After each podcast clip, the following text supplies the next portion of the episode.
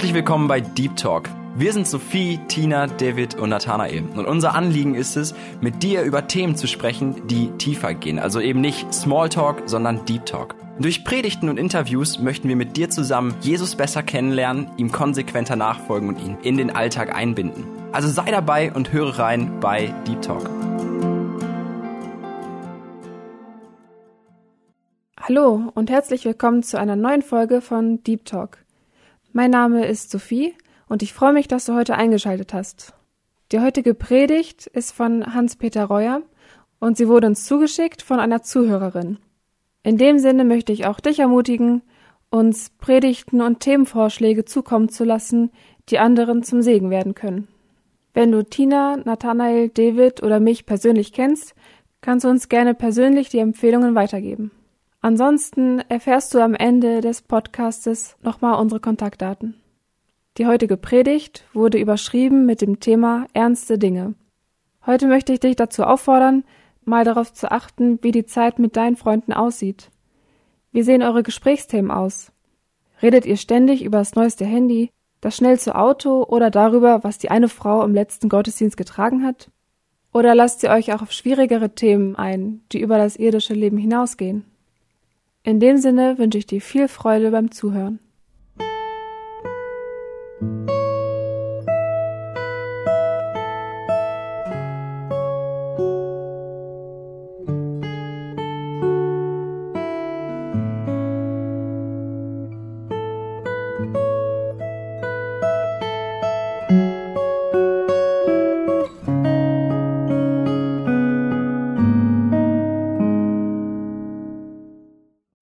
Möchte ich reden mal über ernste Dinge, also das so nennen. Ich habe zum Beispiel ein Problem, das muss ich euch sagen. Du wirst sagen, du hast mehrere Probleme. Aber eins von meiner Probleme ist, ich tue mich schwer, über oberflächliche Dinge zu reden. Wenn ich zum Beispiel so zu Hause manchmal mit den Studenten am Tisch, Mittagstisch sitze, da tue ich mich ein bisschen schwer, die, einfach über das Alltägliche zu reden. Das ist jetzt nicht positiv und nicht negativ, das ist einfach so. Oder ich rede gerne über wesentliche Dinge. Und äh, meine Frau, die redet manchmal gerne über, über normale Dinge. Gell? Und wenn ich mit ihr ausgehe und, und dann äh, stelle ich eine Frage, dann weiß sie schon, ah, das habe ich befürchtet. Jetzt muss ich schon wieder denken, wenn ich mit dir rede. Gell? Das ist nicht immer positiv, denn manchmal ist ein oberflächliches Gespräch der Einstieg für ein tieferes Gespräch. Also tue ich mich ein bisschen schwer. Aber ich stelle so allgemein fest, wenn ich so gerade mal mit den Studenten habe ich natürlich am meisten zu tun, die sind so zwischen 18 und 30 Jahre. Mit denen habe ich am meisten zu tun, mit dem Alter. Und manchmal frustriert es mich ein bisschen, dass man kaum über was Ordentliches reden kann. Oder selten. Ein Freund hat auch mal zu mir gesagt, kürzlich, mich frustriert es, ich kann mit kaum jemand über wesentliche Dinge reden. Und ähm, ich habe mich oft gefragt, warum sich Menschen so enthusiastisch und aufgeregt über bedeutungslose Dinge unterhalten können, zum Beispiel Fußball. Aber Fußball ist ja ganz nett und bei mir ist es das Skifahren. Fußball interessiert mich überhaupt nicht, aber mich interessiert halt Skifahren. Aber weder das Skifahren noch Fußball beeinflusst dein Leben allzu sehr. Ob der jetzt ein Tor schießt oder nicht, macht deine Freundschaft nicht kaputt und nicht ganz. Das beeinflusst dein Leben kaum. Aber es ist unwahrscheinlich, wenn ich manchmal Leuten zuhören, oder die Amerikaner über Basketball. Ist ganz egal, wo du, äh, die Australier über Surfen. Ganz egal, wo du wohnst. Sie haben halt was Verschiedenes. Ist eigentlich unwesentlich und die können stundenlang diskutieren, streiten sich. Ich weiß nicht, habt ihr das gehört, als vor Jahren hat haben ja mal die, die Deutschen die Weltmeisterschaft knapp verloren oder was weiß ich, ich weiß nicht.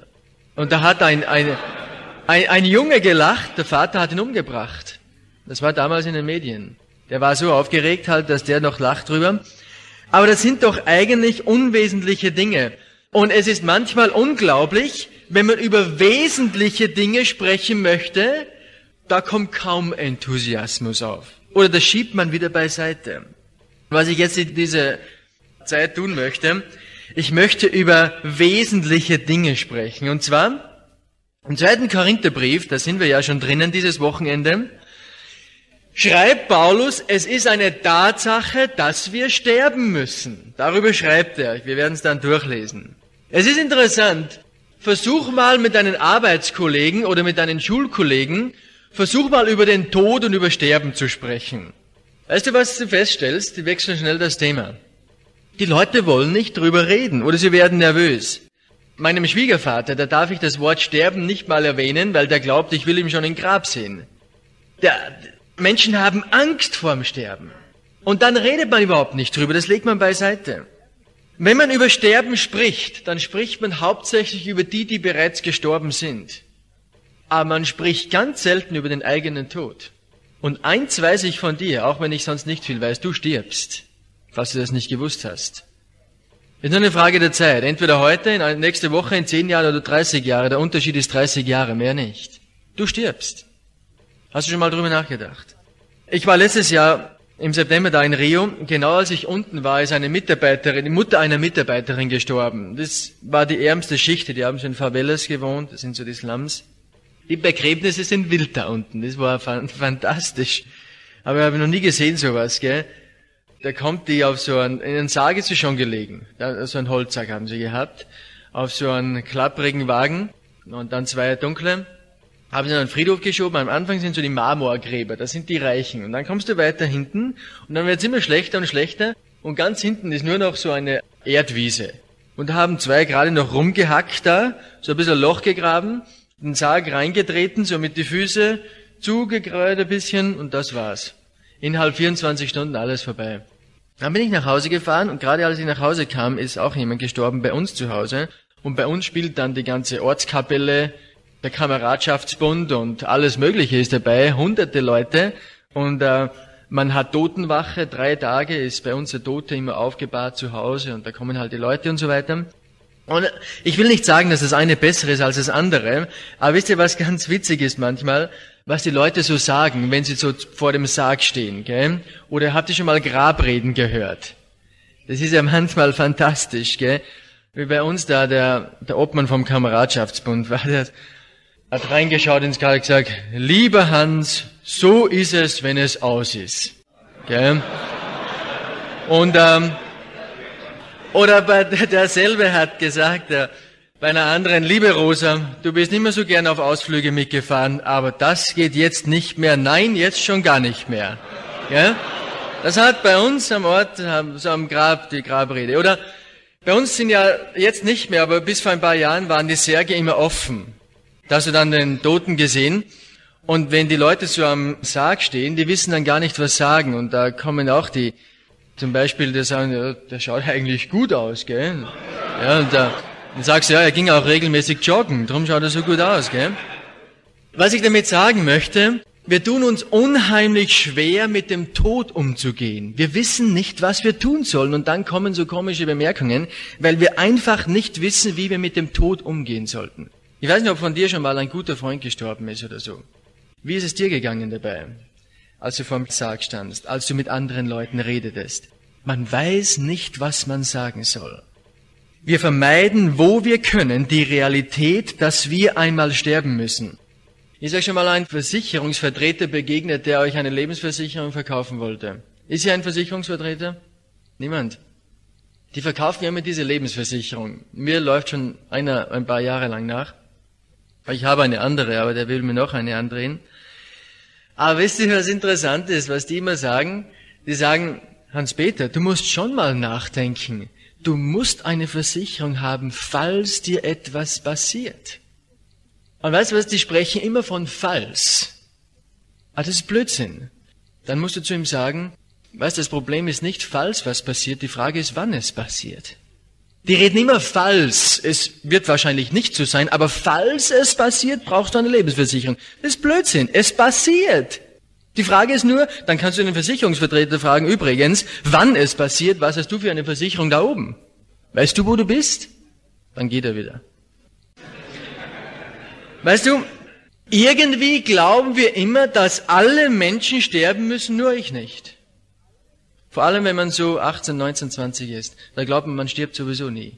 Ist Blödsinn, du stirbst. Hast du schon mal drüber nachgedacht? Das sind wesentliche Dinge. Im Psalm 90 lesen wir, Lehre uns bedenken, dass wir sterben müssen, auf dass wir klug werden. Möchtest du ein kluges Köpfchen sein? Dann denk mal drüber nach. Du stirbst. Das ist so. Ein Nachbar von mir, der hatte Krebs. Der ist gerade vor zwei, drei Wochen gestorben, den habe ich öfter noch besucht. Habe ihm auch von Jesus erzählt, mit ihm gebetet. Er hat einen Krebs gehabt. Er, er war abgemagert bis so auf 40 Kilo, aber die Hand alleine hatte wahrscheinlich 15 Kilo. Die war so dick.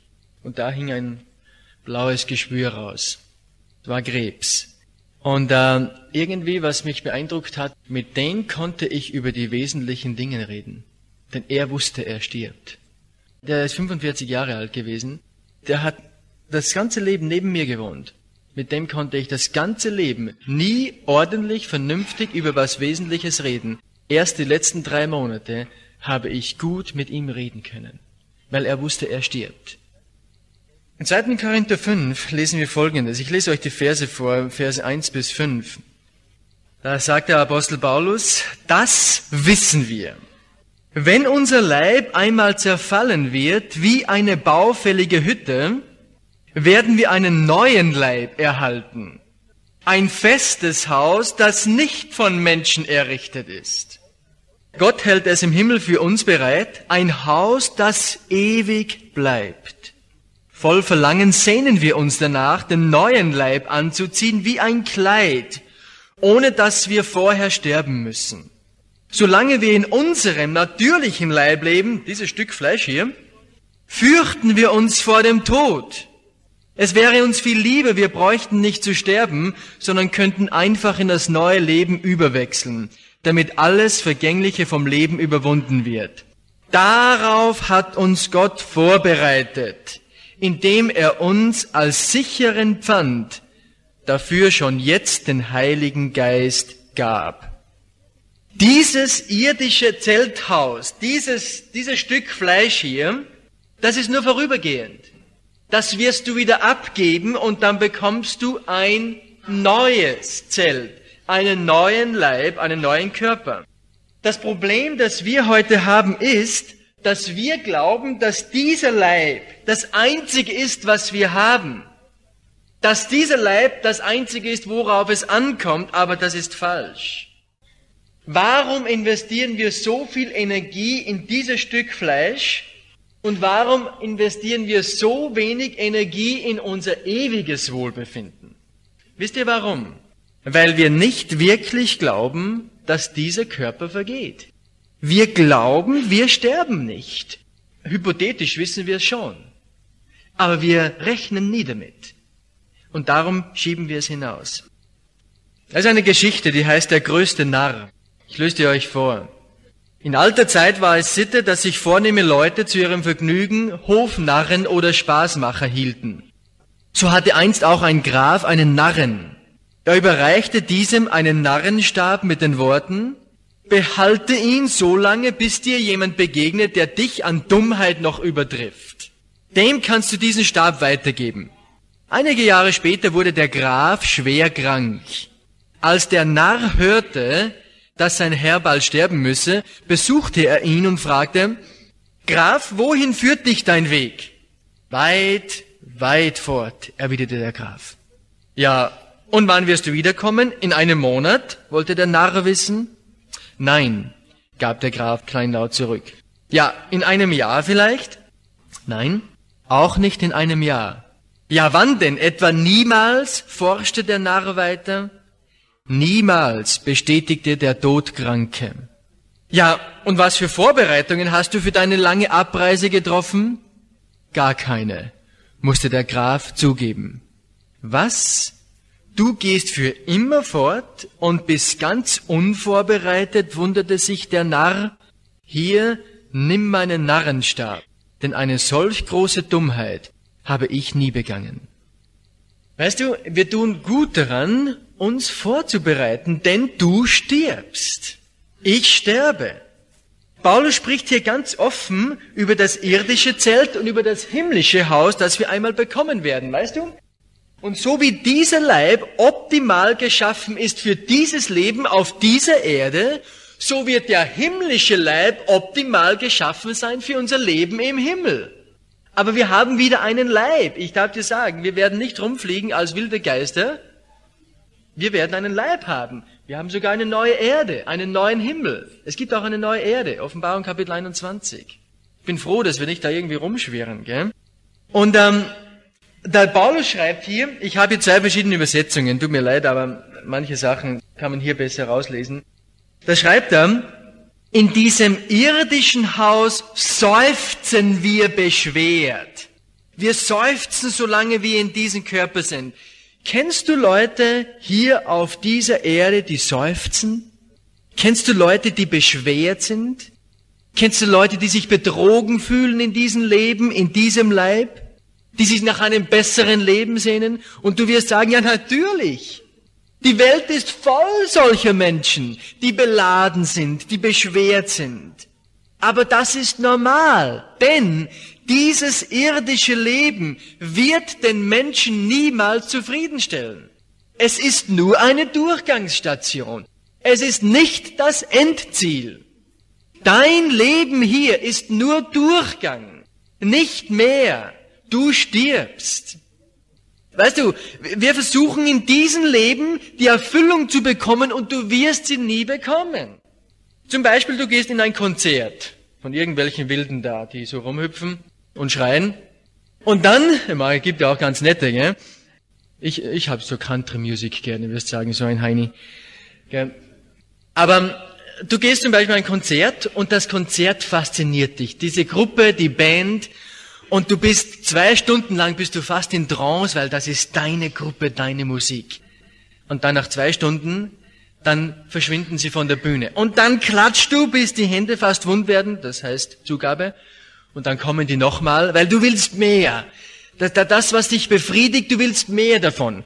Und dann machen sie eine Zugabe und dann verschwinden sie. Dann gehst du raus, kaufst du noch eine CD und im Auto spielst du noch die CD. Und dann bist du zu Hause und du bist wieder unbefriedigt. Wisst ihr warum? Die Dinge, die dich in diesem Leben befriedigen, werden dich immer unzufrieden lassen, weil du willst immer mehr davon, immer mehr. Und wir bekommen es nicht. Ich gehe gerne Skifahren, wenn so ein Tag ist mit Pulverschnee, die Sonne noch heraus. Wunderbar. Nochmal rauf mit dem Lift und nochmal. Und nächsten Tag will man wieder und, und dann ist der Schnee nicht mehr so gut. Du bekommst nicht mehr mehr. Wisst ihr, wir wollen immer mehr von den Dingen, die uns befriedigen. Und genau diese Dinge halten uns unzufrieden, weil wir nicht mehr bekommen. Und wisst ihr, warum das so ist? Weil du und ich nicht für hier geschaffen sind, sondern für dort. Die Erfülle wirst du hier niemals bekommen, sondern nur dort. Und wir müssen im Lichte der Ewigkeit hier und heute leben lernen. Ich weiß, dass wenn ich dieses Stück Fleisch abgebe, ich ein neues bekomme. Warum weiß ich das? 2. Korinther haben wir gerade gelesen.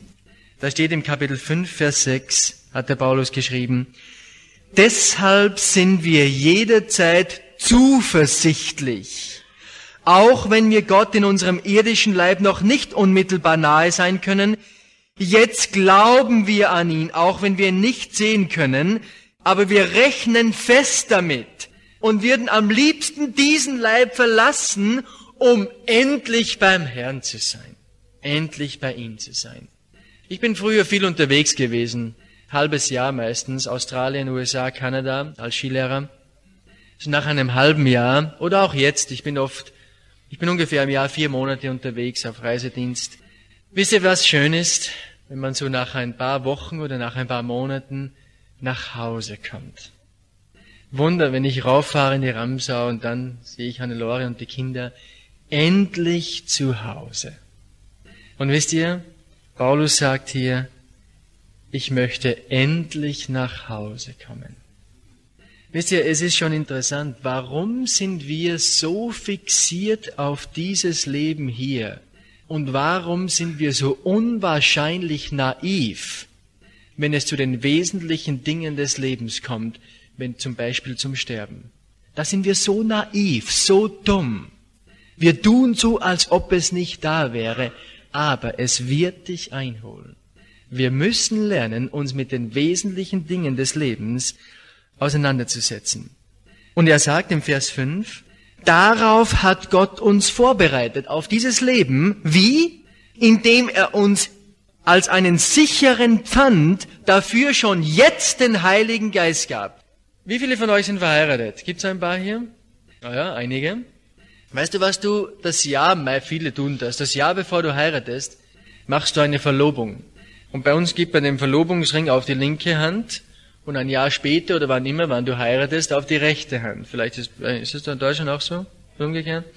Ich glaube, in Amerika ist es umgekehrt. Die haben zuerst rechts, dann links. Aber, wisst ihr was, was Paulus hier sagt? Jetzt haben wir den Verlobungsring. Den haben wir jetzt. Aber die Hochzeit, die kommt erst. Das Eigentliche, die Substanz, das kommt erst. Jetzt haben wir als Unterpfand den Verlobungsring, den Heiligen Geist, der bereits in uns wohnt. Wir haben bereits einen Vorgeschmack, aber noch nicht das Letzte. Und dann sagt er im Vers 9, aber ganz gleich, ob wir nun bei ihm sind im Himmel oder noch auf dieser Erde leben, es kommt nur darauf an, alles zu tun, was Gott gefällt. Wisst ihr, was unser, der Sinn unseres Lebens ist? Gott zu gefallen. Der einzige Grund, warum du und ich hier in dieser Welt, in diesem Stück Fleisch heute leben, ist, um Gott zu gefallen. Warum gehen wir zur Arbeit? Warum schauen wir auf Frauen Kinder? Warum schaffen wir redlich? Nur um eines Grundes willen, um Gott zu gefallen. Das ist der Grund dafür. Und dann im Vers 10, das ist der abschließende Vers, da sagt der Apostel Paulus, und bitte nehmt das ernst, das ist ein wesentliches Ding, was ich jetzt vorlese. Denn einmal werden wir uns alle vor Jesus Christus als unserem Richter verantworten müssen. Dann wird jeder das bekommen, was er für sein Tun auf dieser Erde verdient hat, mag es nun gut oder schlecht gewesen sein. Es ist eine Tatsache, wenn du stirbst, du wirst sterben, eine Frage der Zeit, dann musst du dich verantworten. Ich habe gerade vorgestern, äh, vorvorgestern, am Tag bevor ich kam, Rechnungsprüfung gehabt. Ich bin sowas wie der Geschäftsführer, aber der Verein kommt einmal im Jahr rein und prüft die ganzen Bücher. Und ich kann das Jahr über Geld beiseite schaffen, merkt niemand, bis zur Kasseprüfung.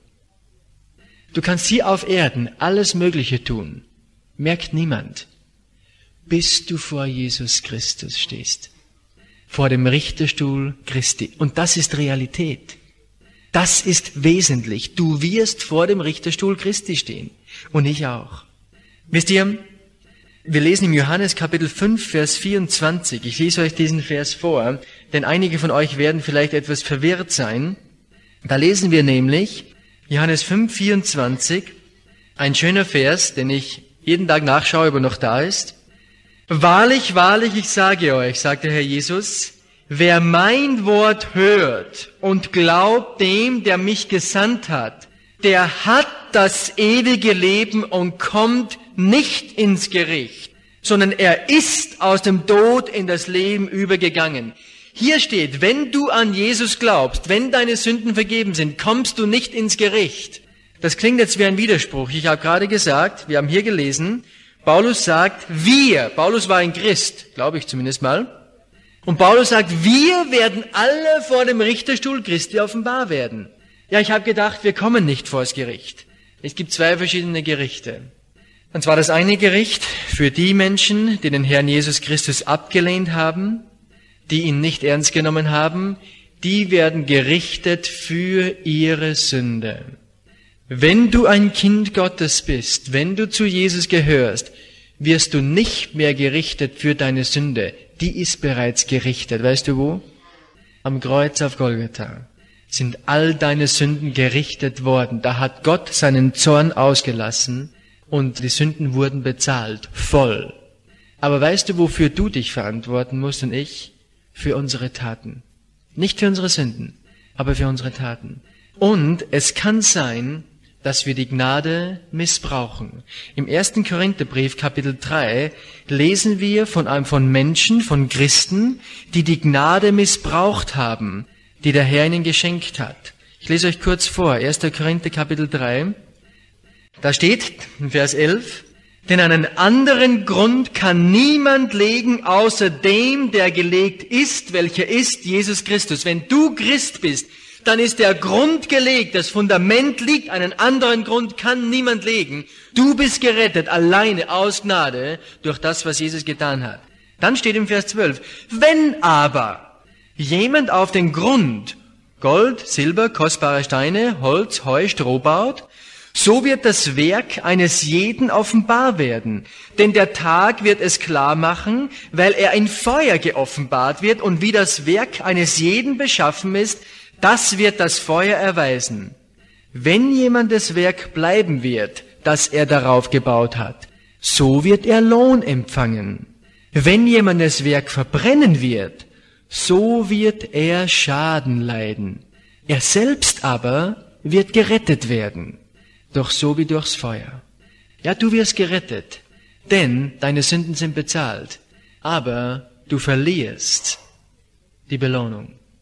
Wisst ihr, das ist, wenn wir in den Himmel kommen, das ist so wie eine Waschanlage mit Auto, nur dass das nicht mit Wasser ist, sondern mit Feuer. Und ich glaube, so mancher, so wie ich, der glaubt, der hat viel getan, wird durchgehen und zum Schluss bleibt gar nichts übrig. Und vielleicht manche alte Frau, die ihr Leben lang gebetet hat, die aber keiner bemerkt hat, kommt raus mit viel, viel Gold. Wisst ihr, Gott wird beurteilen, welche Werke aus ihm sind, welche Werke nur aus uns kommen. Und manchmal ist nur ganz kurz das Bild der Belohnung, weil ich weiß, das frustriert oder das verwirrt viele Menschen. Ja, haben wir haben dann ein paar Kronen und ein paar haben kleine Kronen und ein paar sitzen da ganz unten ohne Krone. Weißt du, was ich glaube, was die Belohnung ist? Das steht nicht in der Bibel, aber das ist das ich, was mir geholfen hat. Angenommen, zum Beispiel, ich bin ein absoluter äh, Ignorant, was Kunst anbelangt. So Malereien und so weiter. Gell? Ich schaue schau ein Bild an und sage halt, ja, schön oder nicht schön, aber viel mehr kann ich daraus nicht entnehmen. Angenommen, einer von euch ist jetzt ein wahrer Künstler, ein Hundertwasser-Fan oder was immer, und wir zwei gehen in eine Ausstellung. Und da kommen wir rein und da ist dieses Bild von Hundertwasser. Und es ist gewaltig und ich komme rein und schaue das Bild an und sage, ja, nicht schlecht, wo ist das nächste? Und geh weiter. Und du kommst rein und du bist ein absoluter Liebhaber und du stehst vor dem Bild, siehst jedes Detail, du fällst fast in Trance und nach drei Stunden gehst du schon langsam weiter. Du und ich, wir beide haben dieses Bild genossen. Mir hat's auch gefallen. Ich weiß nicht, wie viel du es genossen hast, du weißt nicht, wie wenig ich es genossen habe. Aber das Maß, wie lieb du Kunst hast, wird bestimmen, wie sehr du dieses Gemälde genießt. Und ich glaube, wenn wir einmal vor dem Herrn Jesus stehen, da werden einige vor dem Herrn Jesus stehen und sagen, danke Herr Jesus, dass du für mich gestorben bist und wo ist der Kaffee? Und einige werden vor Jesus stehen und die können nicht mehr weggehen, weil sie ihren Herrn sehen, für den sie gelebt haben, den sie lieb haben, der ihr Leben ist. Ich glaube, das ist die Belohnung. Das Maß, wie sehr du von der Gegenwart Jesu überwältigt sein wirst oder auch nicht. Aber wir müssen alle vor dem Richterstuhl Christi. Das ist Realität. Und wisst ihr, was mein Gebet ist? Paulus schreibt in 2. Korinther Kapitel 6, als Mitarbeiter aber ermahnen wir auch, Jetzt hört zu, dass ihr die Gnade Gottes nicht vergeblich empfangt.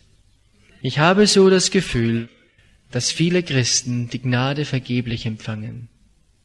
Ja, sie haben Gnade empfangen, aber vergeblich. Denn sie versäumen, für ihren Herrn ganz zu geben, ganz da zu sein, ihr Leben ihm zu verschreiben. Okay, ist dir bewusst, dass du nicht für hier, sondern für dort geschaffen bist? Ist dir bewusst, dass du sterben wirst, dass du diese Hütte abgeben wirst? Verstehst du jetzt, warum wir in diesem Leib so beschwert sind und seufzen, weil wir nicht für hier gemacht sind? Und verstehst du jetzt, warum dich die Dinge dieser Welt niemals befriedigen können und niemals befriedigen werden? Weil du nicht für hier gemacht bist. Und hast du gewusst, dass du dich einmal vor dem Schöpfer dieser Welt verantworten musst? Liebe Freunde, das sind wesentliche Dinge. Wir tun gut daran, zu lernen, über wesentliche Dinge des Lebens zu reden. Lass uns noch beten. Himmlischer Vater, ich danke dir so für dein klares Wort in der Heiligen Schrift. Ich danke dir, dass wir, wenn wir von Hoffnung sprechen, von Gewissheit sprechen, weil wir wissen, wem wir geglaubt haben. Und danke, Vater, dass wir wissen, dass wir, wenn wir diesen Leib, dieses Zelt abgeben, wir einen neuen Leib erhalten. Ein Leib optimal gemacht für das Leben dort bei dir. So wie jetzt dieser Leib optimal gemacht ist für dieses Leben hier und da. Ich danke dir für beides. Ich danke dir so für dieses Leben, das wir hier haben dürfen, denn wenn wir heute überleben, so leben wir aus deiner Kraft. Und wenn wir heute sterben, fantastisch, dann sind wir bei dir. Herr, danke, dass du dem Tod den Stachel genommen hast, dass der Tod keine Macht mehr hat und dass es uns nur hinüberbringt in, ein Glor, in eine glorreiche Zukunft. Herr, ich bete, dass auch ich und diese jungen Leute hier lernen, über diese wesentlichen Dinge nachzudenken, darüber zu reden, sich ins Bewusstsein rufen, damit wir Frieden haben können, über Leben und über Sterben. Herr, du bist der Herr über beides. Danke, dass wir dich kennen dürfen. Amen.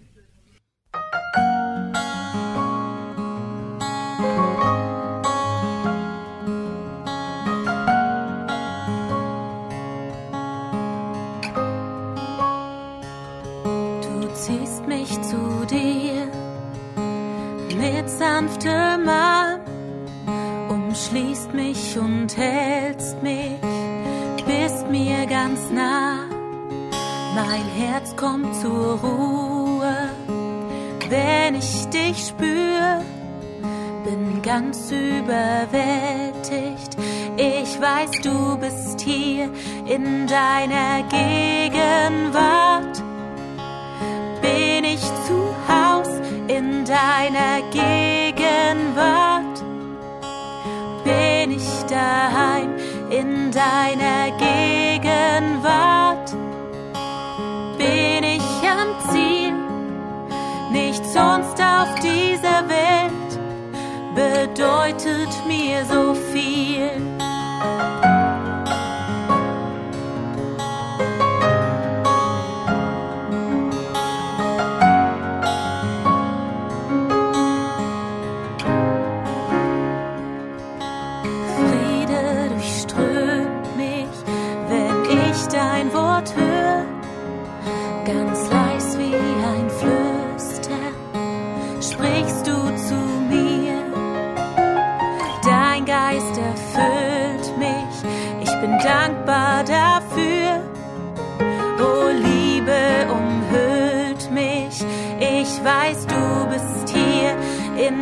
in deiner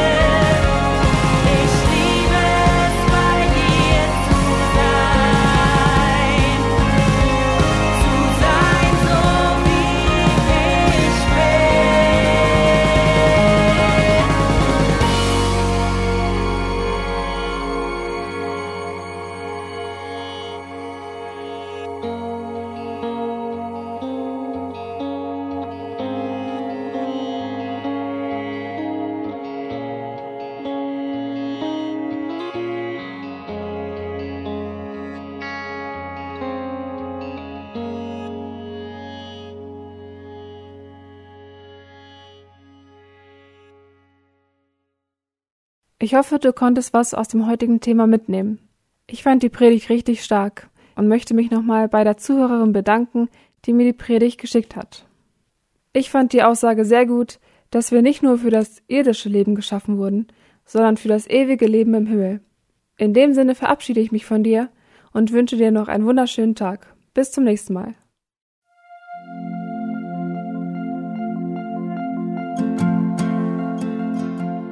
Schön, dass du heute dabei warst. Und wenn es dir gefallen hat, wenn du was mitnehmen konntest, dann teile es gerne mit deinen Freunden und Bekannten und gib es weiter. Und wenn du noch mehr Informationen haben möchtest über das Programm und über Segenswelle allgemein, dann schau doch einfach auf unserer Webseite vorbei auf www.segenswelle.de oder auf dem Instagram-Feed auch unter Segenswelle zu finden und klick dich einfach mal durch, teile es und gib es weiter. Wir wünschen dir eine gesegnete Woche mit den Worten aus Kolosser 3, Vers 17. Was immer ihr tut, in Wort oder Werk, das tut alles im Namen des Herrn Jesus und dank Gott, dem Vater durch ihn. Damit wünschen wir dir eine gesegnete Woche. Mach's gut, bis zum nächsten Mal.